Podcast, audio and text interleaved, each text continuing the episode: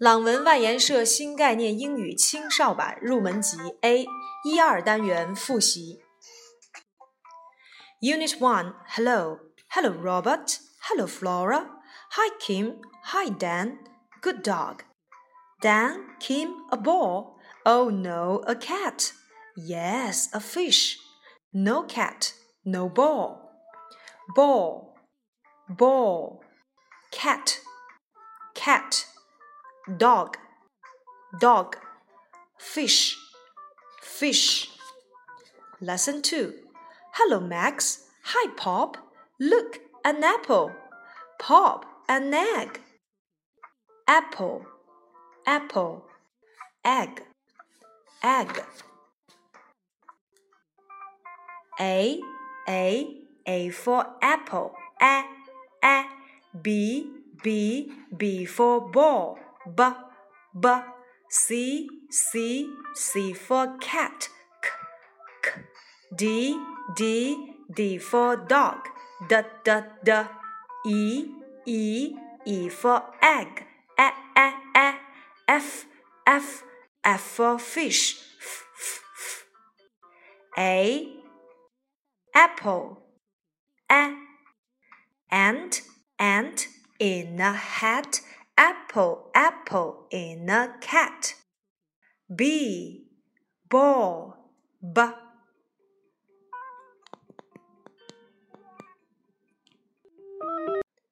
Bird, bird, chasing a bus. B, B, chasing a bear. C, cat, k, k. Cat, cat, wearing a coat, eating a cake in a car. D.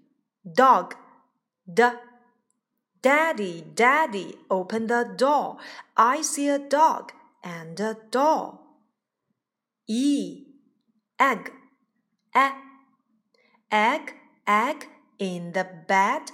Elephant, elephant, all in red. F. Fish. F. F. Fox, fox has four feet. Fox, fox has a funny face. Unit 2 Yummy. Lesson 1 Jelly, yummy. Good girl, Kim. Oh, an insect. Yuck. Help! Kim, stop. Look, Kim, my hat, my kite. Girl, girl, hat, hat.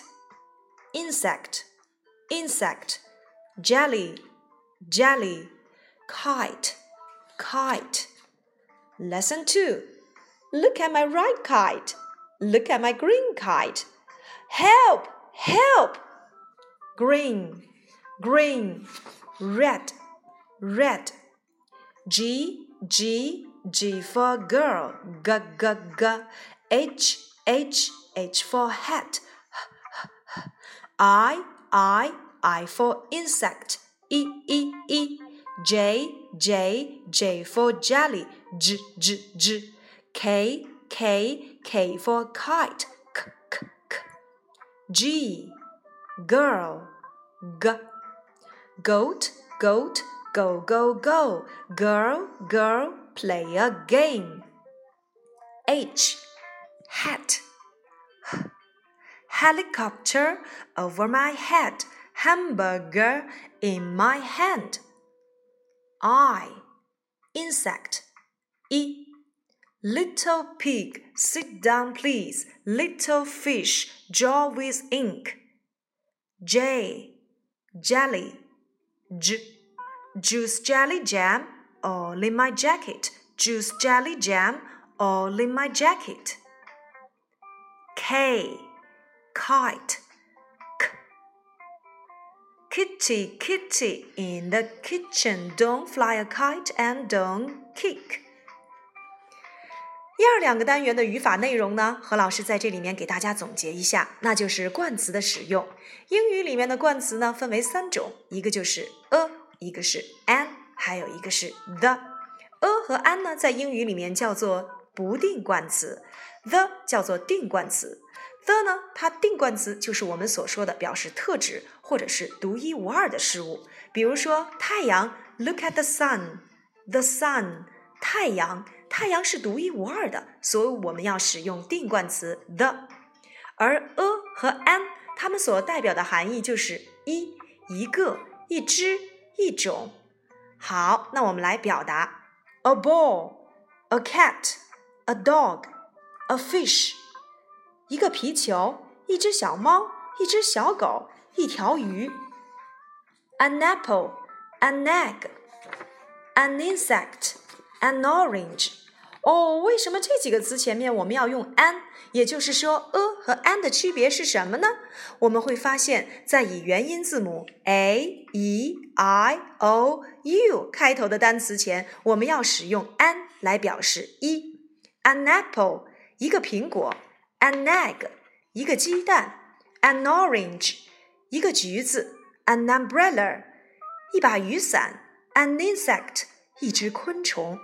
好，再来一遍，在以元音字母 a、e、i、o、u 开头的单词前，我们要使用冠词 an 来表示一个。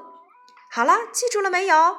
再有呢，就是要记住课下要认真复习我们的 a。到 K，它们的字母书写以及它们的发音情况。好了，今天的内容就到这里了，拜拜。